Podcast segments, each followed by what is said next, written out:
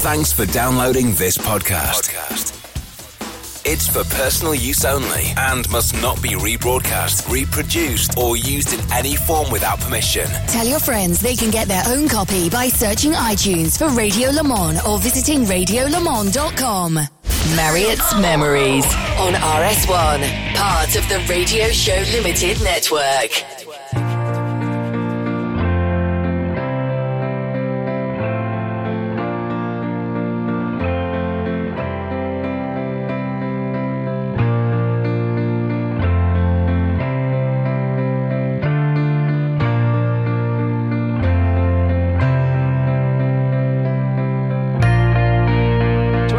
2021 Hagerty Radio Le Mans, and uh, delighted to welcome back after a brilliant few years with us from another Marriott's memory. Here is Andrew Marriott. Hello, Andrew. How are you? Absolutely fine, and uh, yes, another great year of Le Mans coming up, of course. Oh, absolutely outstanding. Um, it seems to me that uh, in in many ways people are playing Le Mans down this year, but surely the first year of a of a new set of regulations always allows for something a bit odd.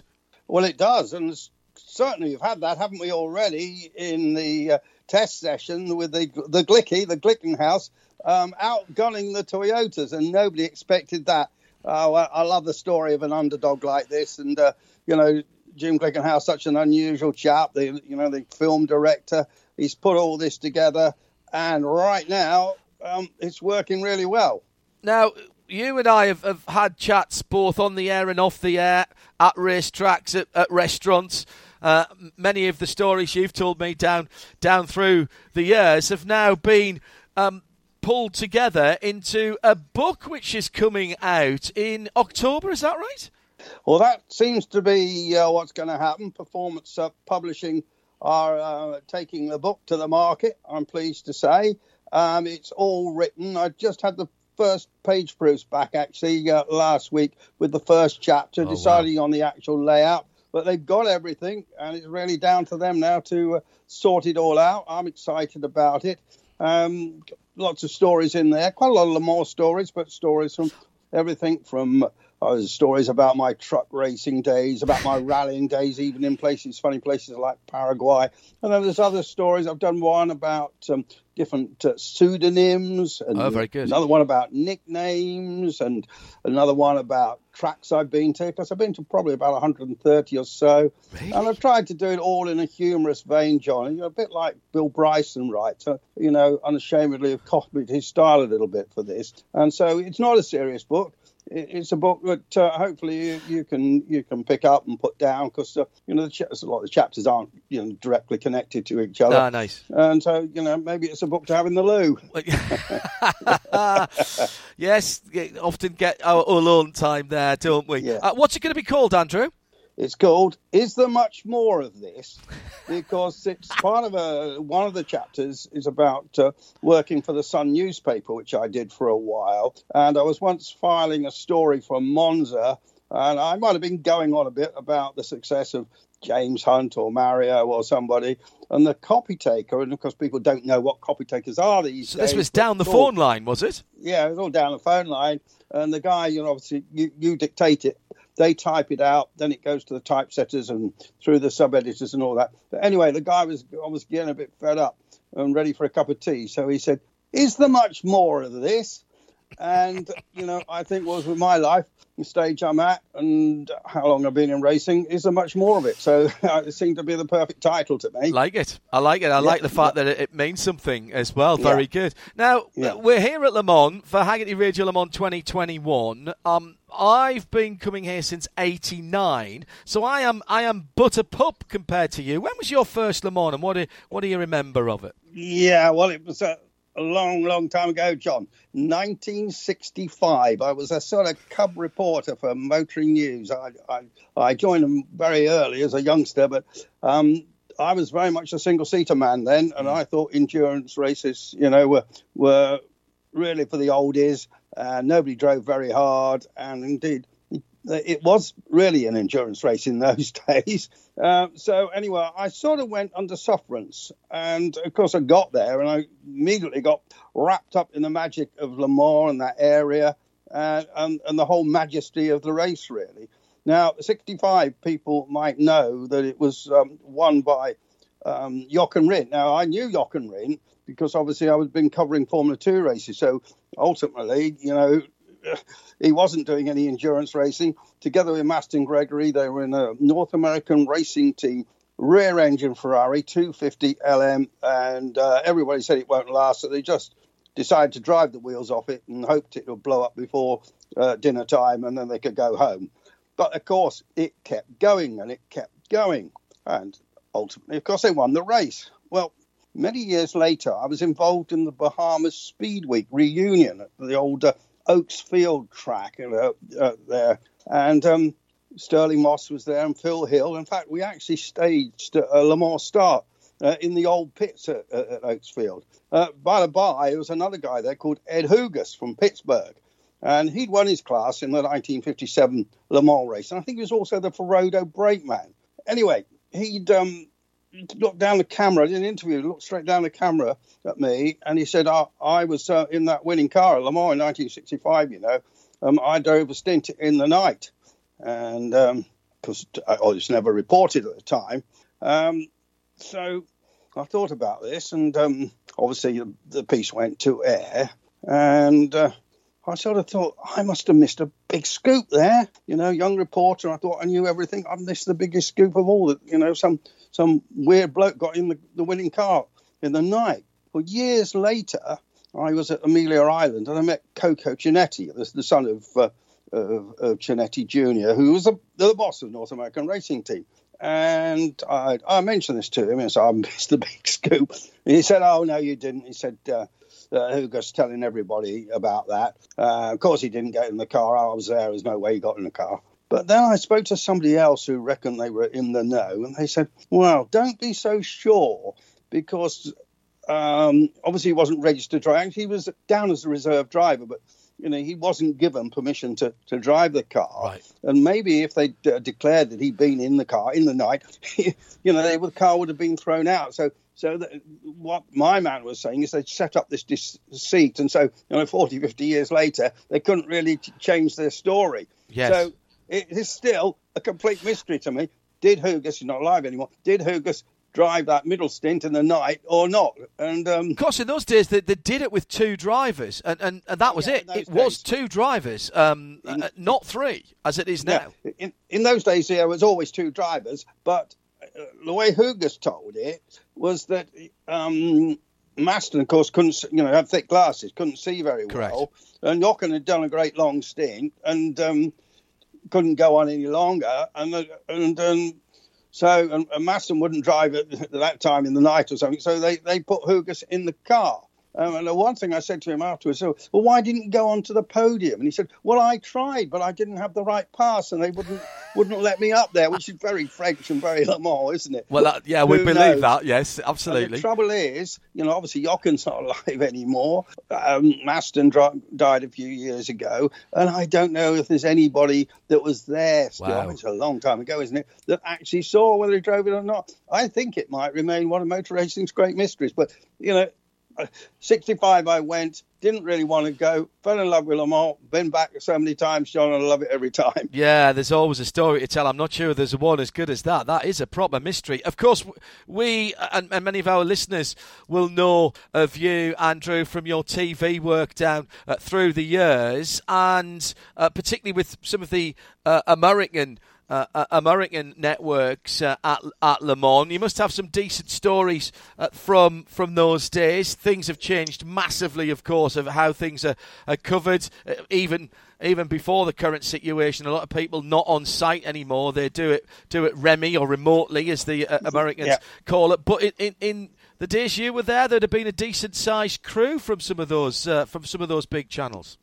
Yeah, what about that? About uh, 20 years, I think I worked for firstly Speed Vision, then it changed its name to Speed, and then, of course, it got bought out by Fox Sport. but actually the production people were pretty well the same group. Although yeah. the sort of big wigs and some of the other people came and went, but uh, a lot of the people remained the same. And uh, it's interesting, isn't it? Because you know we were we were thought we were top dog there, didn't we? You know, American television, and all that. Uh, but you know, um, the responsible one told me about some of the numbers you got, there were a lot more people listening to your broadcast than ours. Yeah, we're global, though. In, in fairness, in, in fairness, yeah. we are we are global. Yeah. Um, it, it, anyway, it, it, wasn't always easy though to transplant no. people from the states into north central France. Very very different culture and a race that is very. I mean, you're right. Le, Le Mans. There's nothing like Le Mans in terms of the endurance, but there's there's nothing like Le Mans in terms of the atmosphere, the way it's run, and of course there is a language barrier for the for the US networks as well. Yeah, well, we had a, you know, as you said, there were lots of people. We had a cast of thousands. I mean, the so-called talent, that's the people who, who are commentators and uh, and the pitch reporters. Um, and we had as many as eight some years. There were people like David Hobbs and Bob Varsha, Dorsey Schroeder, Calvin Fish, Leigh Diffey, Jamie Howe, and of course the inevitable Justin Bell and we had porter cabins and motorhomes and producers and editors. And I think one year we might have even had makeup. And we certainly had special clothing, about three changes of clothing for different occasions, and interminable meetings to discuss what we were going to do, and then a meeting afterwards to discuss meetings what we had done. Meetings, yes. and um, you know, we had our own pitch cameramen uh, and our own feeds from the onboards, and uh, also, uh, you know, sometimes the cameramen were French, and frankly, some of them weren't very good, I have to say. And we had satellite uplinks and complicated communications on a Friday after, late afternoon. You know, that's a, the day when there isn't any practice. We used to spend about three hours doing what they call a fax check, which is actually, uh, you know, it's nothing to do with the, the old-fashioned fax machines. It was a technical lineup. Facilities, yeah, facilities ever. Check. Anyway, with the new owners, when Fox took over, firstly, the commentators weren't staying for the race. So they flew in, although Dorsey wouldn't come, but the others flew in and they did their research and they went back and they did the commentary in North Carolina. And then a couple of years later, they didn't even come at all. And then all of a sudden, there weren't four pitch commentators, it was only Justin and me. And in the end, we were the only two people from, from uh, Fox on site. But one particular year I remember, as, as the thing was sort of dumbing down, um, they brought in as a pitch producer some young girl who obviously had been involved in NASCAR trucks or something. Well, she might have known the name, John, of Jeff Gordon's dog but basically she wouldn't know who Andre, Andre Lotterer was. Right. get okay. the message. Yeah, yeah. So anyway, um, you know when I work with Radio Le Mans, if I come on the line and say I've got Sam Hignett with me, you know he's the boss of Jota, and you know it's going to be a good story. Yeah, sure. But every single person that you wanted to get on the air interview, you had to explain who the person was, oh, and why really? it was a story. right. And once you've done all that, then you then had to tell them how to spell the name so they could make the caption. You know? Ah, yes, of anyway, course, the graphics. Yeah, uh, yeah anyway, before before we even started, we'd only been on air about 15 minutes. I was in the in the pit area, and there was Jean Todt walking down the, the road. So the FIA president was gracing Le Mans with his his wonderful presence, and uh, he sort of indicated he'd do an interview for me. So I got onto this woman. Um, back in Charlotte, and I said, oh, "I got Jean Todt here; he could go straight away." And her response was, "Who is she?" I knew it was going to be. It was going to be a, a tough week, difficult, long race. Yes, abs- absolutely. Um, I, I mean, all those things aside, what some of our listeners won't know is is just how things have changed in terms of, of where the TV compound is, is based. It always used to be all behind the ACO Tribune on Driver's Left, but a few years ago, quite a few years ago now actually, it all moved to what is effectively the end of the Bugatti circuit. So every time I see MotoGP or World Superbikes going round there, I, I know that S section at the end because that's how we get into the car park. Fortunately, yeah. there's not the little French bloke there asking them to see their passes going back to the past. We always we always give him a Radio Le hat early in the week. Never have any trouble trouble after that. Well, that's how you get in in the cars. But getting backwards and forwards into the pit lane means you've got to climb out over the protective fencing from the Bugatti circuit and into the back of the paddock. And it's actually not a very elegant thing to do, Andrew. And, and it's caused trouble for a number of people down through the years. Yeah, it's got a bit better over the years because you had to clamber basically over old tyres, didn't you? Correct. now they've yes. got sort of aluminium sort of walkway, which is much better. But of course, for me, I remember that as the Bugatti circuit where the 1966 French Grand Prix was held. And it was a year that Jack Brabham, he dominated the race in front of his teammate uh, Denny Hulme and uh, the drivers hated the track. You know that uh, they called it the car park circuit or the driving school circuit. Mm. And uh, actually, that 1966 French Grand Prix, only 25,000 people turned up on a blistering hot day. It was over 100 degrees in, in, in old money. But I, I mean, I wasn't at the race um, as a junior reporter, um, but I, I, do remember actually watching you on television. Anyway, as you said, John, um, you, you uh, very cleverly lent the man on the gate the hat. And in fact, there was a succession of different people. So I was only three years ago. I was there, and there was a bloke arguing to try and get in. And when I got up to it, it was Marco Werner. So he's obviously going to do a piece with German Eurosport or something. So I said to the kid that was on the gate, I said, You've got to let this bloke in. He won the race three times in a row. He's obviously going to do a broadcast. And I thought I'd get some stream of French back. And the guy in quite good English said, Oh, I know who he is. He said, I'm an enthusiast, but I'm just afraid if I let him in because he hasn't got the number eight on his pass, I'm going to lose my job. And I said, Oh, don't worry, mate. I'll, I'll vouch for him. And Excellent. Fortunately, he let him in, which I thought was great, you know. So um, and I shook the bloke's hand, and Marco was happy, and off he went to do his broadcast. The following morning, I was I was trying to go through it, actually get out of the paddock, and the gate was there was a lot of there was a quizzical look. There was two or three people there, and the, this not the same bloke, but a different gate bloke had actually shut the actual gate and it slammed shut, and he oh, no. didn't have the key.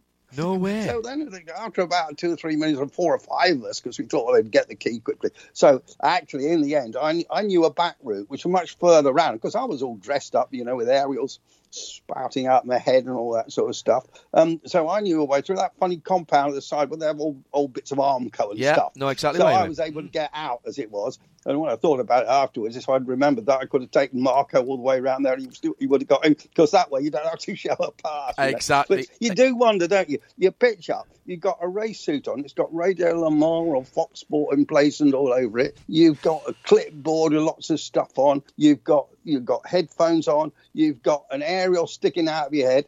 And they say, would it not occur to you this bloke probably is a broadcaster? well, no, and, and also I, I quite often didn't like when I was working in the pitch. I quite often didn't like to have my stuff hanging round my neck, so I would take it off my neck and put it in my pocket. But if I forgot to put it in my pocket, of course, I wouldn't have my my creds with me. So you know, yeah, that's yeah. A, the the life the life of a broadcaster at any motor racing track is is nowhere near as glamorous as anybody thinks it is. Now that said, I'm never going to complain about what we do for a living because I know we're in uh, very, uh, very on very hallowed ground and doing a job that, that many people would give important parts of their bodies for without any form of anaesthesia to have them to have them taken off. But but you get some odd jobs uh, now and again, and particularly when you've got a 24-hour race, there's always there's always that that meme almost of you know let's get people who are staying up all night. They you always see, don't you, the mechanics asleep in the in the back yeah. at the back of the garage, the sunset shot, somebody doing that sausage and bacon in the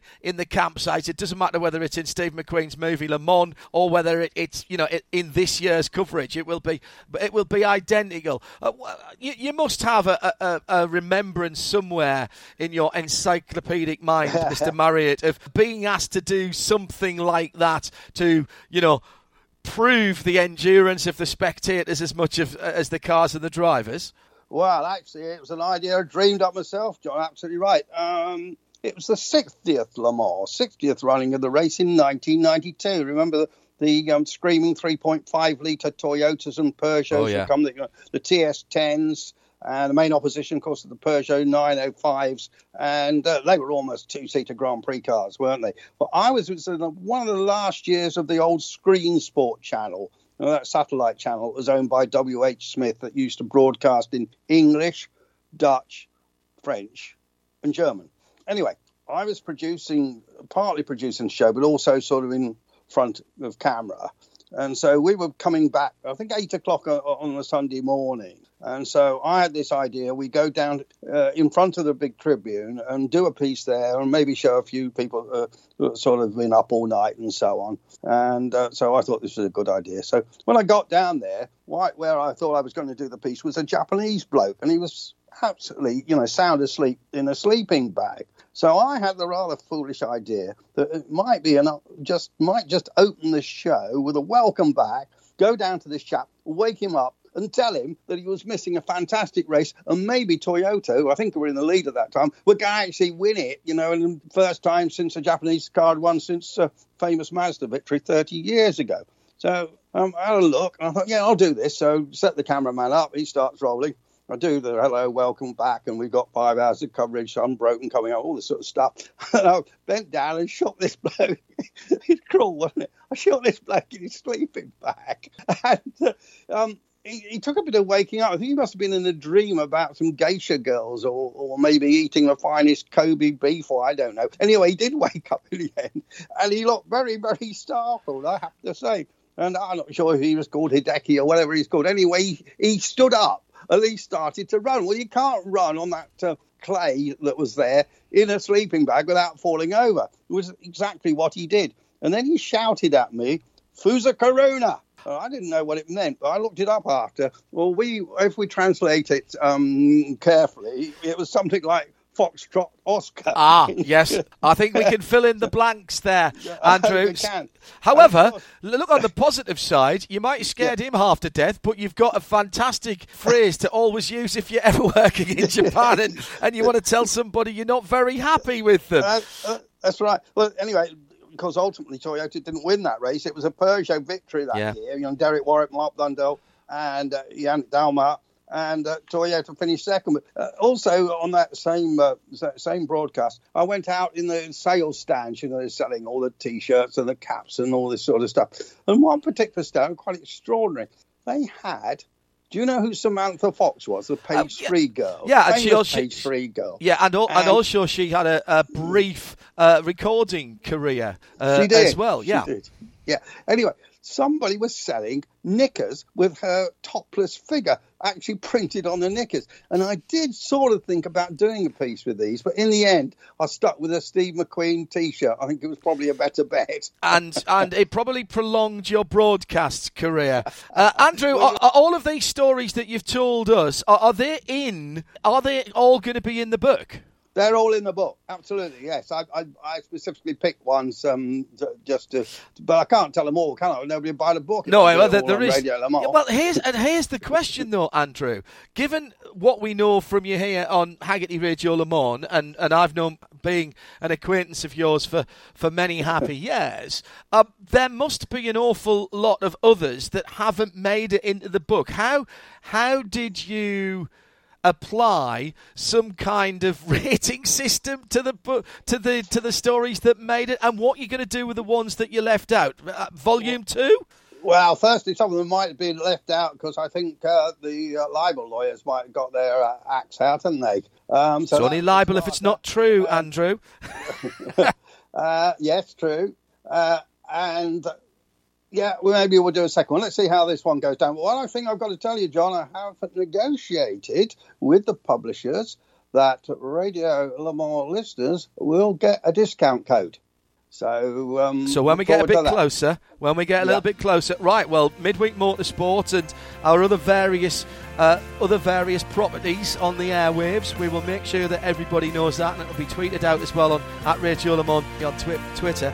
Andrew, thank you very much for spending some of your day with us. Uh, we wish you all the best with that, and make sure you come back and tell us exactly when we've got a release date and, and where we can all get it, please. I, I certainly will, John another Thank br- you very much. Another brilliant episode of Marriott's Memories here on Hagerty Radio Le Mans for 2021.